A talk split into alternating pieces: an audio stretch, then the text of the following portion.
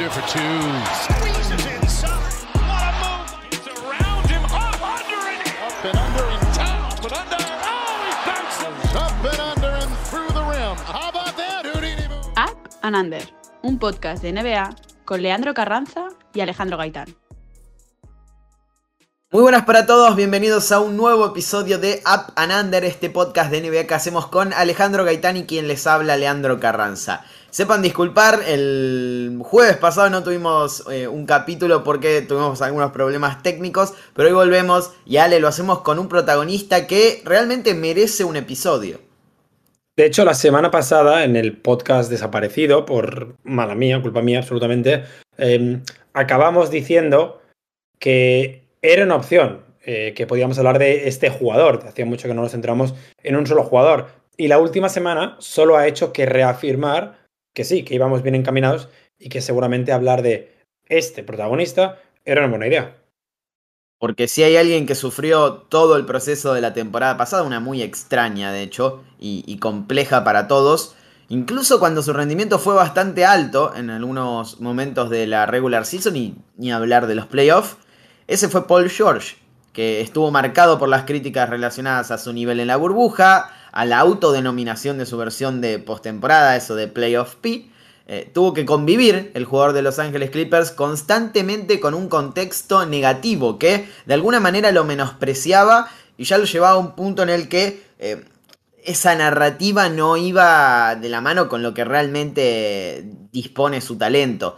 La realidad es que, sin embargo, en los playoffs fue, justamente cuando mostró su mejor cara e hizo posible algo que es histórico, la clasificación eh, de la franquicia de los Clippers por primera vez a las finales de conferencia.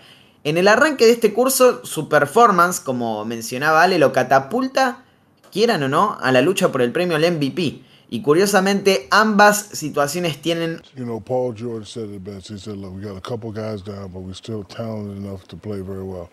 When Paul George is aggressive like this and his game is on, he's hard to stop. The problem we, we've seen with Paul George is, especially in postseason, I know it's too early to be talking about postseason, but he kind of fades away. But look, he's playing like this. He's the main guy out there. He doesn't have to share the ball with, with Kawhi Leonard. When he's playing aggressive like this, he's a killer. Now, the, when Kawhi come back, can he still have the same mentality?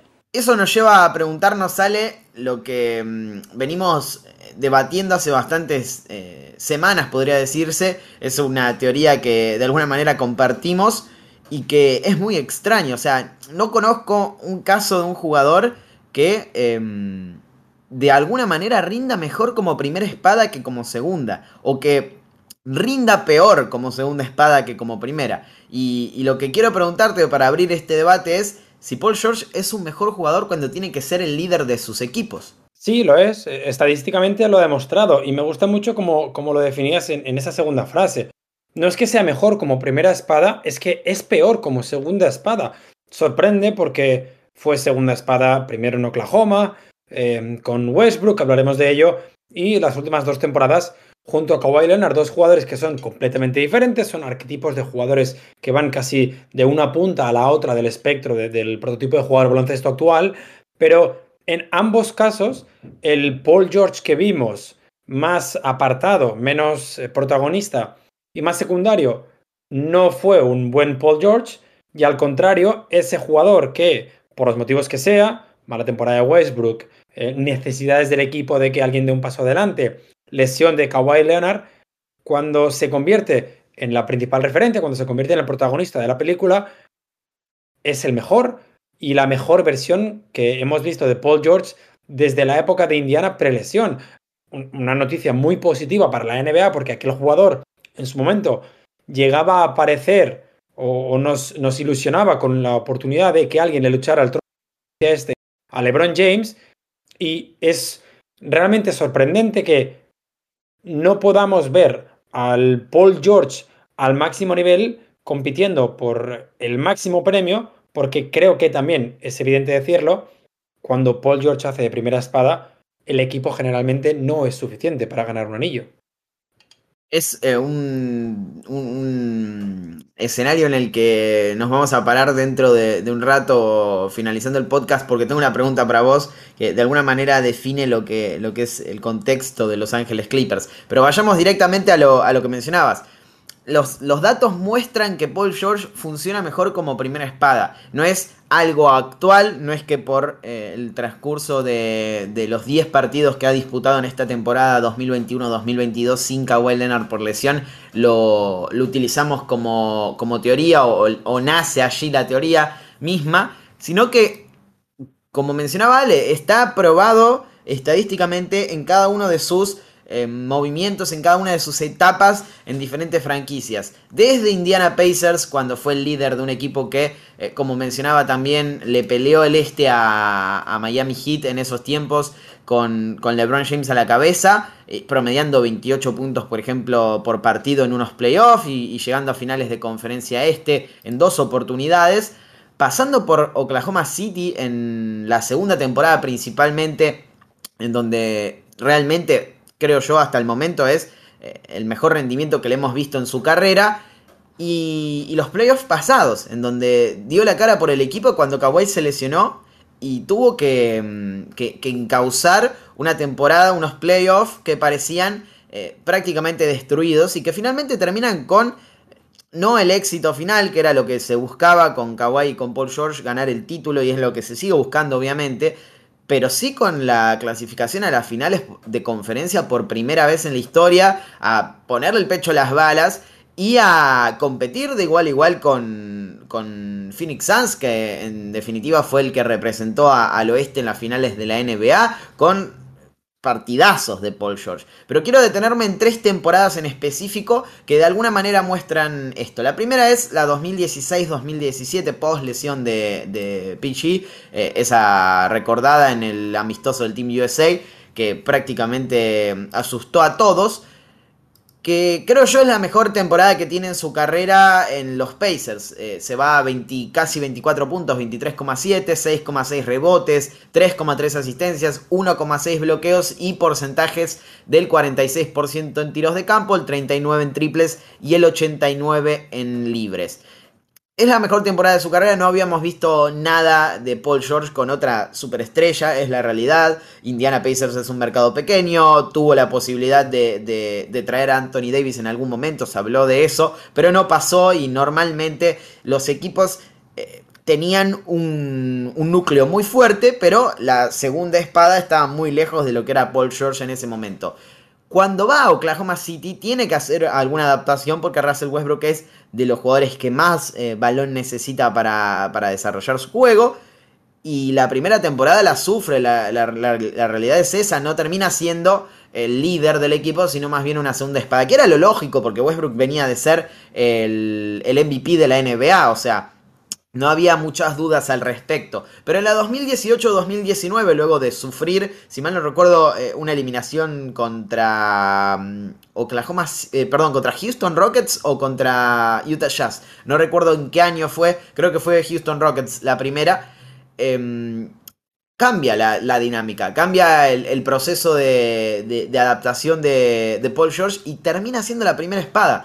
Y de alguna manera u otra se convierte en uno de los tres mejores jugadores de la NBA en temporada regular. Promedia 28 puntos, 8,2 rebotes, 4 asistencias, 2,2 robos, em, porcentaje de acierto altísimos para, su carrera en términos de, de, eficiencia, 43 en tiros de campo, 38 en triples, 83 en libres, y es uno de los tres ternados para, la, para el premio al MVP de la, de la temporada regular. Eh, finalmente el premio lo gana Giannis, también está James Harden, pero, pero Paul George también entra en la terna, si mal no recuerdo, por el premio al defensor del año. Es decir, es la temporada definitiva, la, la mejor en su carrera Tal vez hasta ahora, porque en estos 10 partidos está teniendo un rendimiento espectacular. Y o casualidad sucede cuando es la primera espada de su equipo. 26,7 puntos, 8,3 rebotes, 5,4 asistencias, 2,5 robos, 45, 36, 86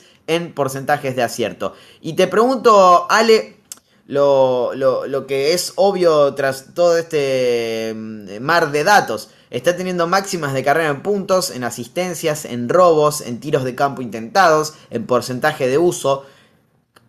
¿Qué crees que puede pasar con Los Ángeles Clippers? O sea, estás al tienen un nivel, un jugador, perdón, al nivel de las máximas estrellas de la liga, o por lo menos en este arranque top 10, top 15. ¿Les alcanzará para seguir en esta racha de cinco partidos consecutivos que han ganado hasta el momento? Creo que el tema de los Clippers es complicado porque a, la baja de Kawhi Leonard, que, que, sí, que a nivel de gravedad seguramente sea la mayúscula, había que sumarle hasta fecha de, esta misma semana, por ejemplo, la ausencia de Sergi Vaca, que sí que es verdad que todavía yo creo que la temporada pasada no jugó del todo bien, pero que creo que es un jugador importante. Eh, Marcus Morris también se ha perdido bastantes partidos. Entonces, es un equipo que a día de hoy no hemos visto, ni vamos a ver en toda la temporada seguramente, desarrollado al completo. Pero sí que, eh, a la vez que la lesión de Caballero sucedía el año pasado en los playoffs, se iban desarrollando otras narrativas. La principal seguramente era la de Terence Mann, un jugador que el año pasado en playoffs explota y que de golpe se convierte seguramente en el mejor contrato de la NBA. Eh, también hay que hablar de Nico Batum, lo bien que, estaba jugando en los pasados playoffs y lo bien que lo está haciendo en los últimos cinco partidos, en las últimas cinco victorias.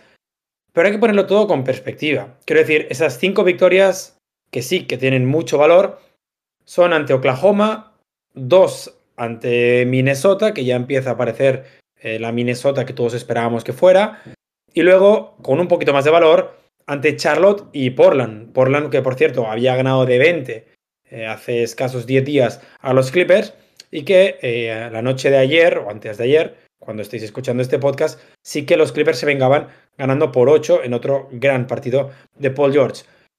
El tema es, ¿esta plantilla te puede servir para meterte en playoffs en la conferencia oeste a día de hoy? Sí, sin ningún tipo de duda. Creo que eh, por primera vez en mi vida, desde que sigo la NBA, puedo decir claramente y sin ningún tipo de prejuicio, el oeste es más débil que el este. Creo que es una evidencia decirlo. Y al mismo tiempo tienes a jugadores como Ray Jackson, Luke Kennard, Terence Mann, lo decíamos, y Vika Zubak jugando muy bien al baloncesto. El propio Isaiah Hartstein está jugando mucho mejor de lo que jamás hubiéramos imaginado en los 15 minutos que promedia.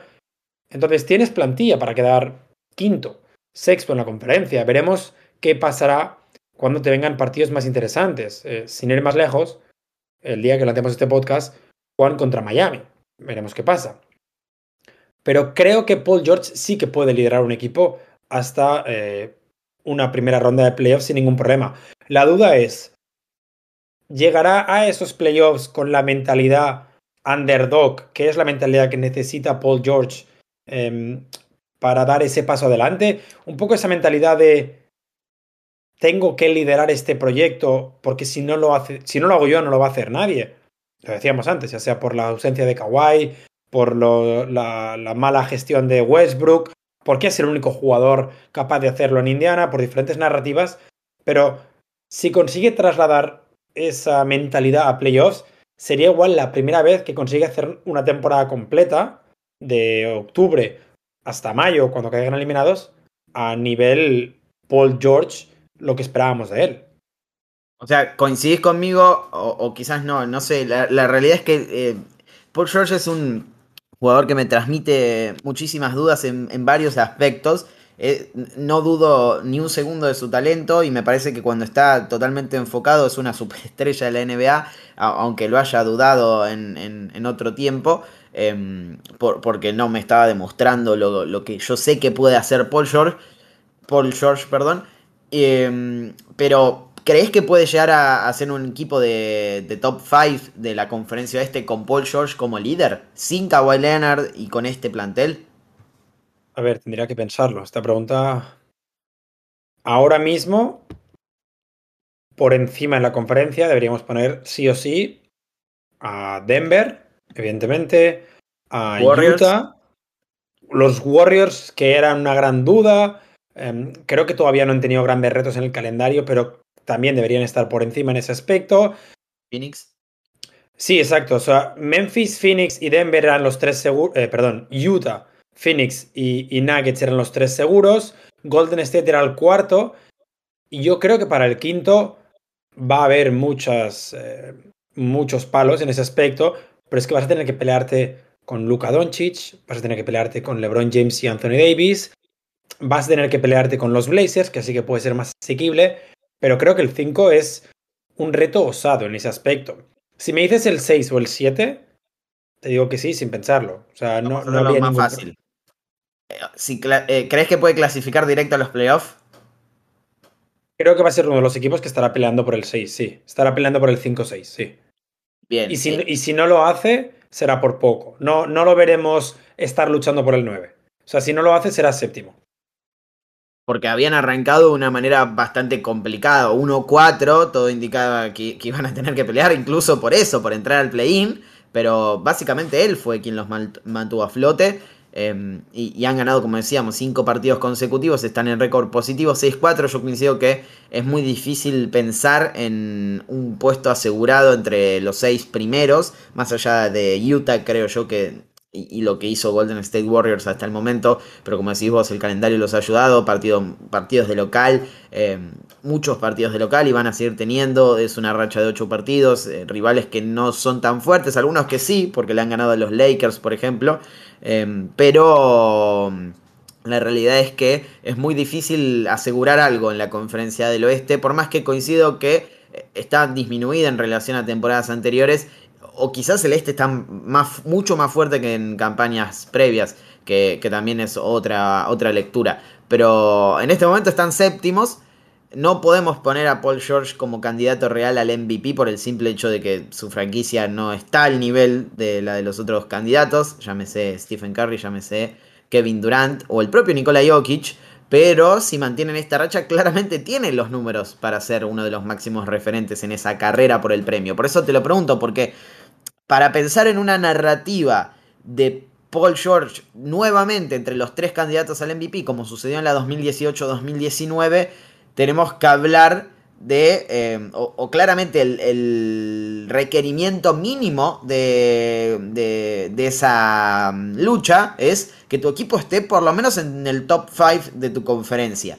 Y ahora mismo lo veo bastante complejo, o por lo menos muy incierto en el sentido de que, más allá de que hay varios equipos que están eh, debilitados y que no han arrancado de la mejor manera y pueden aprovecharse de eso los Clippers, que habían arrancado mal pero ahora están mejor.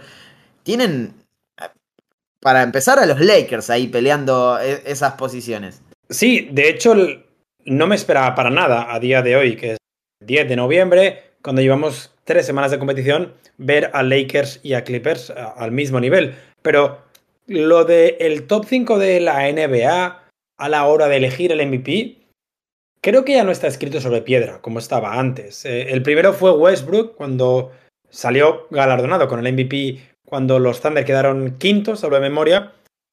Y el caso más reciente es el de Stephen Curry la temporada pasada, cuando acabó entre los tres primeros y los Warriors quedaron séptimos, si no me he equivocado, octavos, octavos. Entonces, creo que a día de hoy, si tu temporada traslada una narrativa suficientemente válida como para que te voten, em, ha cambiado un poco la concepción que tenemos del MVP. Quiero decir, sin Kawhi Leonard, ¿tú dónde veías a estos Clippers? Sin Kawhi Leonard. Sí, sin Kawhi Leonard toda la temporada. Y yo creía que iban a ser un equipo que iba a pelear eh, justamente por esas posiciones. Por, no, no, lo considero un equipo de cuarto, del primer orden, es decir, del 1 al 4 porque tenía muy bien pensadas mis eh, elecciones para eso. Eh, ahora se está complicando porque creía que los Lakers iban a estar más arriba, pero Utah, Denver y Phoenix me parecen los tres equipos más sólidos, o al menos me parecían en la previa. Ahora Golden State está borrando todo eso, y los Lakers también en el lado negativo, pero sí que podían llegar a ser uno de esos equipos que, partiendo desde el 6, o bien tenían, eh, superaban mis expectativas y terminaban en el quinto eh, puesto o no lo hacían y, y de hecho eran eh, menos de lo que yo creía y terminaban peleando por los puestos de play-in. Pero creo que claramente los ponía entre los ocho, entre los ocho primeros. No, no me, ni siquiera pensaba en que ese arranque iba a ser, eh, ese arranque digo de 1-4 iba a ser tan terminante, tan tajante. Y si te digo que acaban hipotéticamente cuartos estando, o quintos, incluso quintos, por, por agravarlo más, ¿vale? Pero estando más cerca del tercero que del sexto, por poner un ejemplo, acaban a dos partidos del tercero y a cinco del sexto, ¿no crees que solo por el hecho de haber superado tanto las expectativas, Paul George merecería estar en esa lista? Sí, sin, dudas. No sé si en el top 3, eh, obviamente estamos hablando de si mantiene estos números o si los mejora, eh, pero no sé si en el top 3 porque depende mucho del resto. O sea, estamos hablando de que en este momento creo hay dos jugadores que están por encima en, esta consideración. Veo a Stephen Curry y a, Kevin Durant por encima de, los demás. Pero después tenemos ahí muy cerca a Nikola Jokic con el per más alto en la historia de la NBA, eh, tratando de cargar a su equipo como sea, y en este momento sexto a, mm, a, a Jenny Santetocompo también teniendo una, un arranque de temporada individual espectacular y con amplias chances de mejorar el récord de su equipo, que en este momento está noveno con récord negativo. Y a Jimmy Butler, que es el equipo que lidera, la, eh, Miami Heat es el equipo que lidera la conferencia del Este, o sea, hay varios jugadores que eh, te podrían llegar a arrebatar ese tercer puesto, así que lo veo difícil, pero sin lugar a dudas Paul George está en el top 5, top 6, eh, o estaría en el top 5, top 6 si eso ocurriera. Ahora, depende mucho de cómo se venda esa narrativa de underdog que eh, supera las expectativas.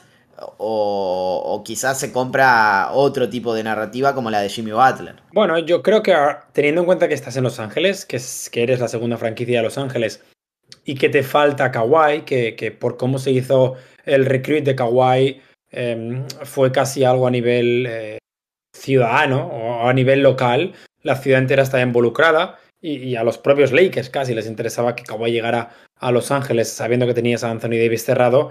Em, creo que sí que se va a vender esa narrativa de ser el underdog de la ciudad, de la propia franquicia y, creo que si mantiene eh, no solo esta estadística, sino si mantiene a los Clippers a este nivel y mantiene esta capacidad de liderazgo y esta esta manera de involucrar a todo el equipo, porque es, lo que te comentaba. En, este momento, si te pregunto quién es el segundo mejor jugador de los Clippers, la respuesta normal, la respuesta lógica, por decirlo así, sería igual Reggie Jackson, pero podemos tener un debate abierto también. Es que sí, en este momento la diferencia entre el... Lo que, lo que es verdad es que la diferencia entre el 1 y el 2 Em, es mucho más grande que la que hay entre el 2 y el 3, algo que no ocurría en, condiciones normales. Kawhi y Paul George están muy por encima del tercero, eh, pero ahora podríamos decir que es Nicolás Batum, o que es Luke Kennard, o que incluso es Terrence Mann. Em, son tres jugadores, eh, o cuatro, contando a Reggie Jackson, que están por encima de los 10 puntos de promedio, por ejemplo, eh, y, que, y, que, están haciendo las cosas muy bien, con altos porcentajes de acierto en, varios casos, eh, siendo fundamentales en la creación de juego, repartiéndose las tareas básicamente, y eso, y eso es muy importante para lo que está sucediendo en, en Los Ángeles Clippers en este momento. Pero hay un dato que lo mencionabas al pasar antes, que, mm, y, lo mencionabas ahora también, que tiene que ver con el término underdog. Yo creo que, porque tiene que haber alguna razón que todavía no hemos encontrado para que Paul George funcione mejor o, que funcione peor como segunda espada eh, que como primera.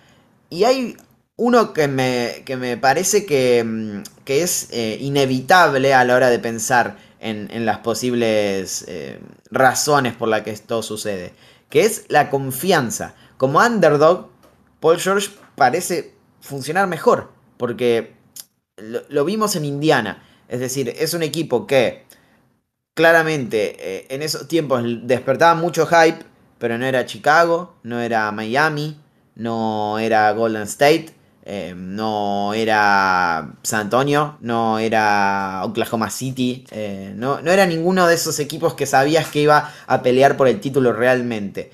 Y Paul George, bajo el radar, funcionaba mejor, sin la presión de ser parte fundamental de un contender. En Oklahoma City, al llegar, la narrativa o, esa, esa medida se fue para el lado negativo. Eh, porque venían de una temporada espectacular de Westbrook, en la que fue el MVP, promedió un triple doble eh, en, una temporada luego de que lo hiciera Oscar Robertson eh, tras 54 años de, de sequía en ese sentido. Y tener a Paul George era como decir, bueno, ahora sí somos candidatos. Y se habló mucho de Oklahoma City esa temporada. Quedaron eliminados en primera ronda. Creo que contra Utah Jazz, repito. Em, y mm, que, creo que fue la primera temporada, de, hecho, de, Donovan Mitchell o, algo así. Em, y, fue un golpe de realidad brutal. Es decir, eh, fue. Venían de perder en primera ronda con Westbrook solo ante Houston Rockets. Y, era como decir, bueno, son, son buenos, son muy talentosos, pero no sirven para los playoffs. Westbrook no sirve para los playoffs. Paul George parece que no sirve para los playoffs. Y, la segunda, y no es casualidad que la segunda temporada, bajo el radar, sea la mejor de su carrera y termine en el top 3 por el MVP. Lo mismo pasa con los Clippers. Llega a, Los Ángeles con Kawhi Leonard y es, bueno, ahora van a ser campeones. Eh, es el equipo candidato, incluso por encima de Los Ángeles Lakers se hablaba en, cierto punto. Y yo creí que, eran los candidatos por encima de Los Ángeles Lakers en esa primera temporada. El choque es tan grande, es tan grande la, eliminación eh, luego de estar 3-1 arriba ante, ante Denver, que de alguna manera, eh, junto con lo que ha pasado en la temporada en, la temporada regular pasada, que, fue crítica tras crítica, de alguna manera lo pone por debajo del radar eh, a, la franquicia en general y a Paul George. Es decir, prácticamente se lo menosprecia y terminas teniendo unos playoffs espectaculares, porque lo hablábamos antes de, arrancar el podcast. Lo que hace Paul George luego de la lesión de Kawhi, que de hecho aporta esta, esta narrativa de no, de no ser tenido en cuenta, eh, porque ya todos creíamos que estaban terminados los Clippers, es espectacular, es decir, es el mejor jugador de un equipo que llega a finales de conferencia, pero por escándalo. Y, creo que ahora mismo que los Clippers no están en la mira de todos y que han quedado en un segundo plano por cuestiones obvias, no, no, solo por la lesión de Kawhi, sino también por la presencia de Lakers, de Warriors, de Nets, de Bucks, de Phoenix Suns y de todos esos equipos, él funciona más tranquilo y sin ningún tipo de presión y lo hace mejor. Yo en mis notas tenía apuntado, eh, sin hablarlo contigo y nada, tenía apuntado tema mental. Y es que eh, no sé si recuerdas en la burbuja, cuando el propio Paul George, eh, un, tiempo después, em, explicó que había pasado por problemas mentales en la burbuja, por cierta depresión, cierta ansiedad, algo que seguramente pasó bastante por fuera del radar, pero que igual fue uno de los principales motivos por los que mm, pese a todas las críticas, y, seguramente tú y yo formamos parte así de manera, así fuera de manera objetiva, con estadísticas, con lo que fuera, todas esas críticas que se lanzó a Paul George, igual justificadas, cuando él explica públicamente, yo mentalmente no estaba preparado para jugar, tenía una depresión, estaba con ansiedad, no podía jugar, nos hace un poco entender cómo la cabeza, como el tema mental, para él es importante. Y eso nos puede relatar, por ejemplo, cómo em, en Indiana, donde fue uno de los jugadores, seguramente el jugador más importante de lo que va de década, y, quitando a Reggie Miller, seguramente el jugador más importante de lo que va de siglo eh, en Indiana. Creo que tras la lesión, para él salir de Indiana pasa a ser algo mental, pasa a ser no puedo seguir estando en una ciudad, aunque no le pasara en Indiana la lesión, pero que relaciona con, ese tema. Entonces, para mí la teoría es que necesita cierta estabilidad eh, en todo lo que pasa alrededor suyo. Y eso significa que cuando actúa como segunda estrella, esa estabilidad no la encuentra. En el sentido en el que es mucho más variable la repercusión que va a tener en el juego. Un día puede anotar 37 puntos y al día siguiente se puede quedar en 11 tiros. En cambio, cuando sí es la estrella, cuando tiene ese protagonismo, cuando los focos están alrededor de él, y sabe que lo puede hacer, porque lo ha hecho en Indiana, en Oklahoma y en los Clippers, sí que hay una regularidad en su trabajo. Sí que sabe cada día, cuando sale, qué va a tener que hacer. Era muy diferente salir al lado de Westbrook y no saber qué iba a pasar en un partido. Era muy diferente salir al lado de Kawhi Leonard y no saber cuál va a acabar siendo tu rol en el partido. O incluso la eclosión de Terence Mann, cómo le puede afectar al propio Paul George, al Paul George que vemos ahora que creo que es una de las personas que más y mejor ha hablado públicamente sobre eh, el tema de salud mental en los jugadores de la NBA y que eso hemos de tenerlo en cuenta a la hora de eh, entender las variaciones que ha tenido y cómo, eh, cómo un jugador mentalmente se encuentra puede ser clave a la hora de su desarrollo. En temporada regular, cuando podemos decir que el baloncesto es relativamente más relajado, y luego en los playoffs, cuando es un constante de adrenalina y estrés al máximo nivel. ¿Cómo cambia la, la historia cuando esa confianza está a tu favor? E, es decir, eh, los escenarios te llevan hacia un lado o hacia el otro. Paul George probablemente en, la burbuja haya sido el jugador más criticado de la liga eh, por, los airballs, por pegarle al tablero desde el costado y, ser parte fundamental de esa derrota de, Los Ángeles Clippers. Eh, y en estos playoffs de alguna manera, eh, en el contexto más adverso, porque podría decir, de hecho lo es, eh, perder a Kawhi Leonard para los Clippers era el contexto más adverso, incluso eh, más difícil de sobrellevar que perder a Paul George, mucho más difícil creo yo, termina sacando provecho desde la confianza, porque, mm, porque es tan volátil eso, eh, ese mm, concepto y esa, ese atributo. Y creo que en Paul George incluso no, no, me, no, me, gustaría meterme de lleno en eso porque no lo conozco, realmente no, puedo sacar una... Y tampoco soy psicólogo, no puedo sacar un análisis concreto, pero por lo que muestra en el juego, eh, es un jugador que necesita muchísimo de, esa confianza como para poder producir. Eh, su talento es totalmente innegable, es decir, es de los jugadores más estéticos que tiene la NBA desde hace 10 años tal vez. Eh, tiene una facilidad para hacer prácticamente todo, y no solo en ataque, sino en defensa, que es eh, pasmosa. El gran problema o el gran condicionante es que todo depende de si la confianza está de su lado. Y me van a decir, obviamente, eso pasa con todos los jugadores. Sí, pero el balance que tienen jugadores como Kawhi Leonard, como Stephen Curry, como vamos no vayamos a jugadores como Kawhi como LeBron que quizás no dependen tanto del tiro em, o, no dependían tanto del tiro en algún momento. Stephen Curry por ejemplo em, o, podríamos ir tal vez a, James Harden eh, en, algunos aspectos de su carrera. Eh, el propio Kobe Bryant. Son jugadores que el balance que hacen de su confianza nunca eh, va a los extremos. Es decir never too high, never too low. Es esa frase eh, eh, personificada. Eh, en el caso de Paul George se dispara.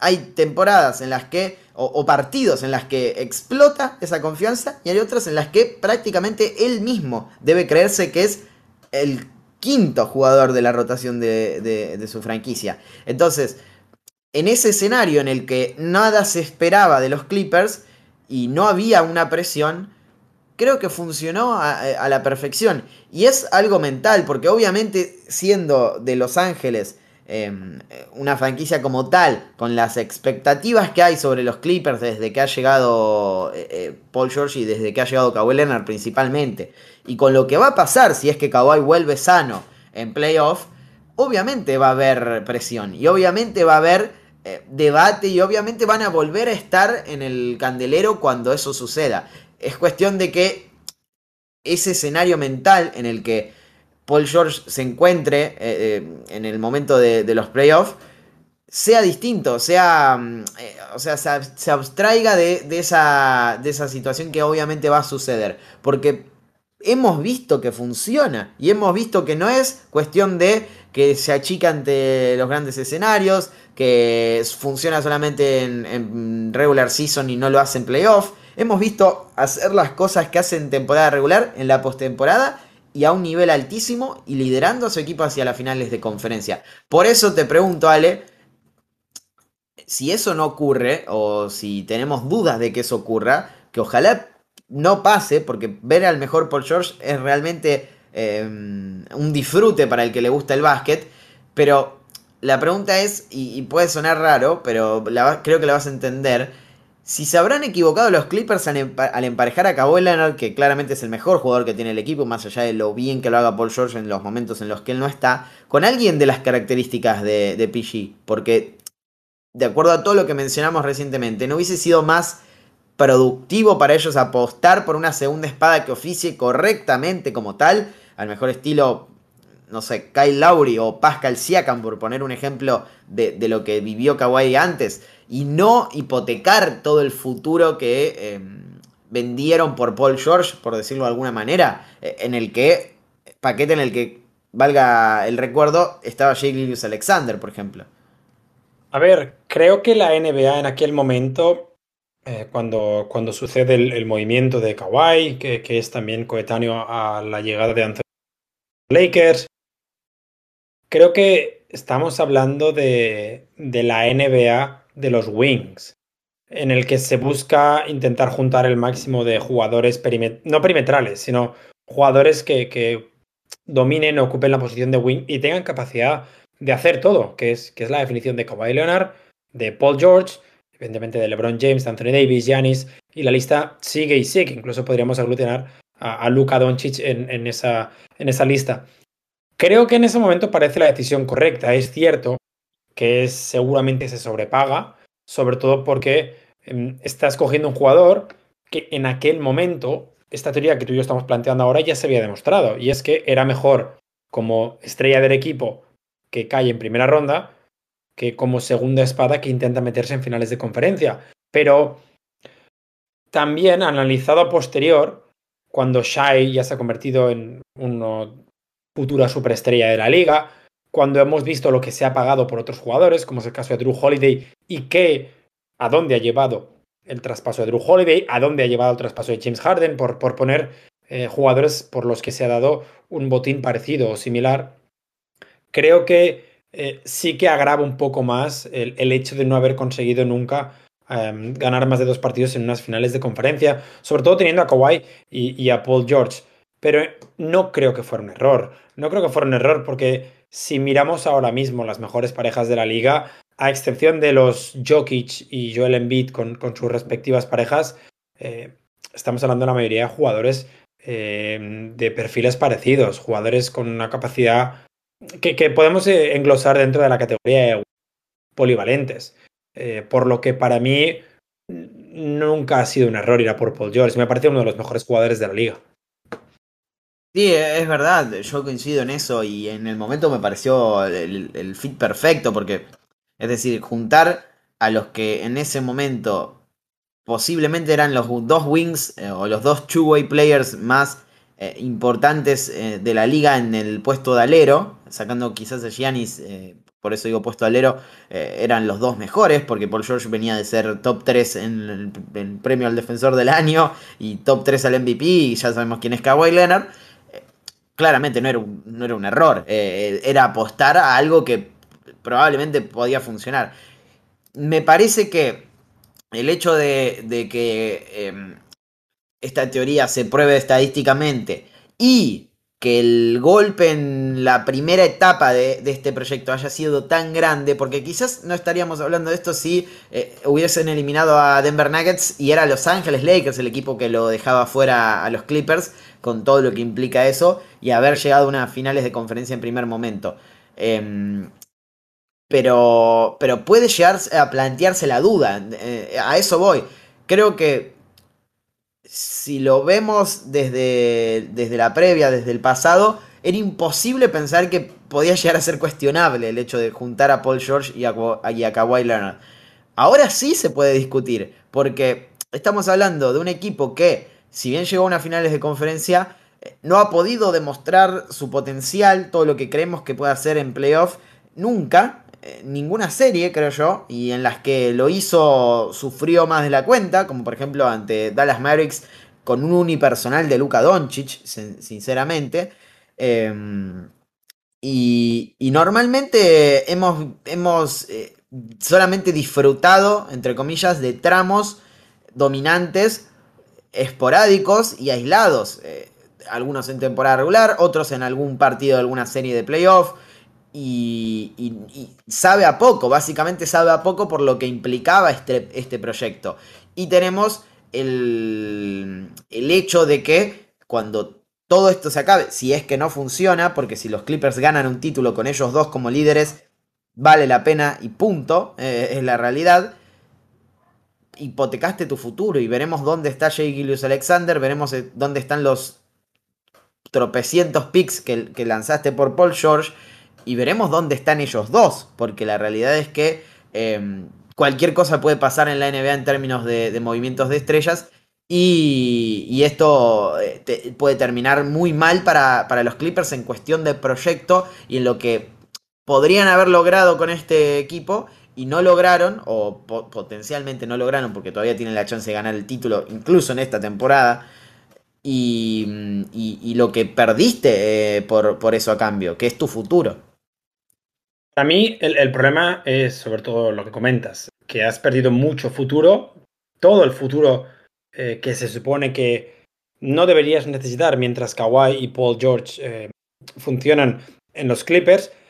Y luego, al mismo tiempo, lo que comentaba, que otras franquicias han hecho traspasos parecidos, el de Anthony Davis, el de Drew Holiday y el de James Harden. El año pasado ganaron los Bucks, hace dos años ganaron los Lakers y este año puede ser que ganen los Nets.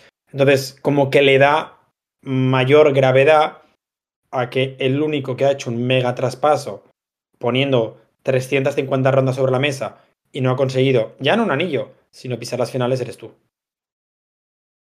Esa es la, clave, creo yo. Pero, pero es también una cuestión de tiempo, es una cuestión de, del, de lo que te podés cruzar en el camino. Es decir, nadie esperaba que Kawhi Leonard se lesionara y estuviera prácticamente una temporada fuera y que en los playoffs pasados, en donde estaba jugando al mejor nivel posible, porque en la serie ante Dallas Mavericks fue escandalosamente el mejor jugador de los Clippers, Después discutimos si fue el mejor de la serie porque Luca hizo cosas espectaculares.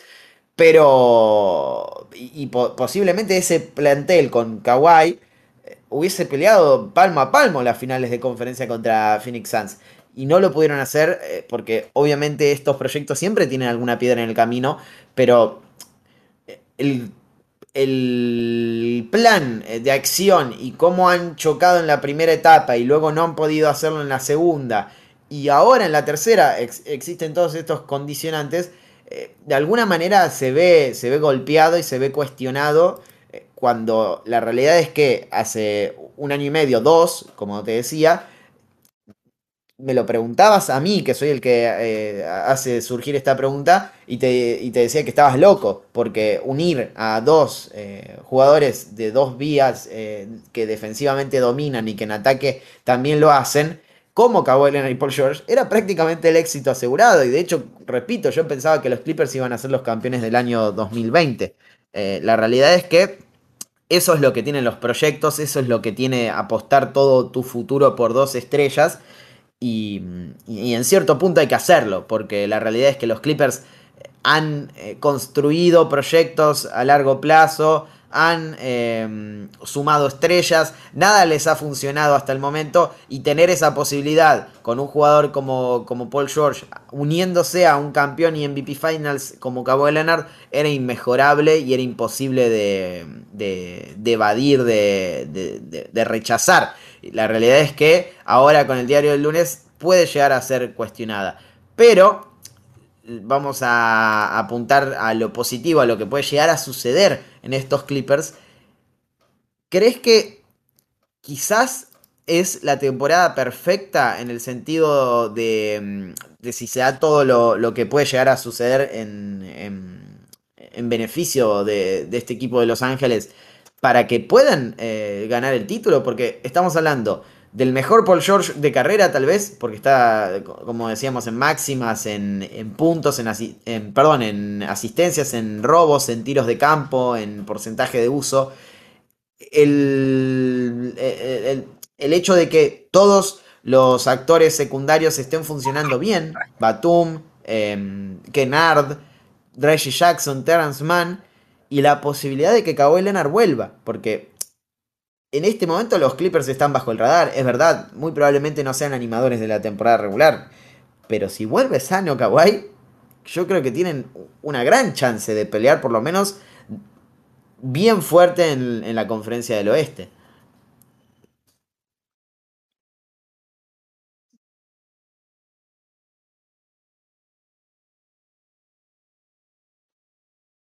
La clave es que Kawhi vuelve, porque recordemos, por poner un ejemplo, eh, la vuelta del propio Paul George cuando tuvo aquella lesión gravísima, eh, los primeros partidos de Kevin Durant cuando volvió a su lesión, son dos mundos opuestos, es como el día y la noche. Entonces, ¿qué versión veríamos? Especialmente si volviera hipotéticamente a finales de abril, con un par de semanas para prepararse para lo que viene a ser la competición más dura que hay para un jugador NBA, que es eh, los playoffs, teniendo en cuenta que, por lo que decíamos, seguramente la primera ronda sea complicada porque empezarían jugando pues sin factor pista y contra un rival bastante más duro. Entonces, creo que sí que se plantea un escenario interesante y muy parecido al que tiene Denver ahora mismo. Para febrero, marzo, abril, pueden conseguir un jugador potencialmente All-Star, también los Warriors, de hecho, pueden conseguir un jugador potencialmente All-Star que venga sin el haber agotado o sin el estar agotado por, por los tres meses anteriores a rejuvenecer al equipo en ese aspecto, pero con la incógnita de saber a qué nivel va a volver. No sabemos cómo va a volver Clay, no sabemos cómo va a volver Jamal Murray y mucho menos sabemos cómo va a volver Kawhi Leonard, que es uno de los jugadores a los que más se le ha protegido a nivel físico en los últimos años, desde la última temporada eh, en San Antonio, donde ni siquiera jugó. Entonces, en ese aspecto, sí, tu teoría tiene mucho sentido y creo que, creo que cada temporada en la que cuentas, o, simplemente con la oportunidad de tener a Kawhi Leonard en tu equipo, es lícito decir que eres contender aplicable a LeBron James, a Kevin Durant, a Giannis Antetokounmpo. Pero siempre teniendo en cuenta y, analizando en qué situación puede volver ese Kawhi Leonard y cómo afectaría a Paul George. Si Paul George se planta el 1 de mayo promediando 30 puntos y de golpe vuelve Kawhi, ¿qué puede pasar? ¿Cómo puede cambiar a la dinámica del equipo? ¿Cómo puede afectar eh, quién se juega el último balón? Mm, al final en la NBA eh, todos pueden ser muy amigos, pero los egos son muy grandes. Esas son las dos claves, creo, de, esa posibilidad. Eh, primero, como vuelve Kawhi, que es lo más importante de todo. Si, si está sano y es el Kawhi que conocemos todos, ya es un plus para cualquier equipo y obviamente te convierte en contender, como, como mencionaba Sale. Y luego, ¿cómo afecta eso a Paul George? Porque si vemos al. o sea, se confirma la teoría y, y, vuelve a repetirse lo que mencionábamos, seguramente su nivel baje y no sería productivo para, para los Clippers. Pero si él logra romper con esa dinámica y, mm, se mantiene como con, el rendimiento de, primera espada, más allá de que Kawhi sea el, líder de este equipo y el jugador diferencial, entonces estamos hablando de un equipo muy complejo para cualquiera, que en este momento sin el mejor defensor de los últimos años o uno de los mejores defensor de los, defensores de los últimos años, eh, alguno diría uno de los mejores defensores de la historia y seguramente tiene razón, está en el puesto 3 de Defensive Rating y, claramente tiene problemas en ataque em, por, perder a un jugador que puede promediar 25-26 puntos por partido y porque eh, todo recae sobre Paul George en cierto punto. Es decir, estamos hablando de un equipo que tiene amplio margen de mejora, que podría sumar a una estrella top 10 de la liga sana en, en mayo y que, y que podría encontrar el mejor Paul George de carrera si él logra romper con, e, con esa, con, esa narrativa de que no puede funcionar junto a una primera espada, ¿no? Ya no digamos como segunda porque tal vez eh, el, caso de Paul George eh, lo requiere. Pero todo está por verse, es un equipo que tiene muchas eh, posibilidades y no demos por muerto a, los Clippers, más aún viendo lo que está haciendo Paul George y demostrando que con, la confianza de su lado y, y, como líder de un equipo con mucha menos presión de lo que había tenido en temporadas anteriores, es uno de los mejores jugadores de la liga y claramente merecía un episodio.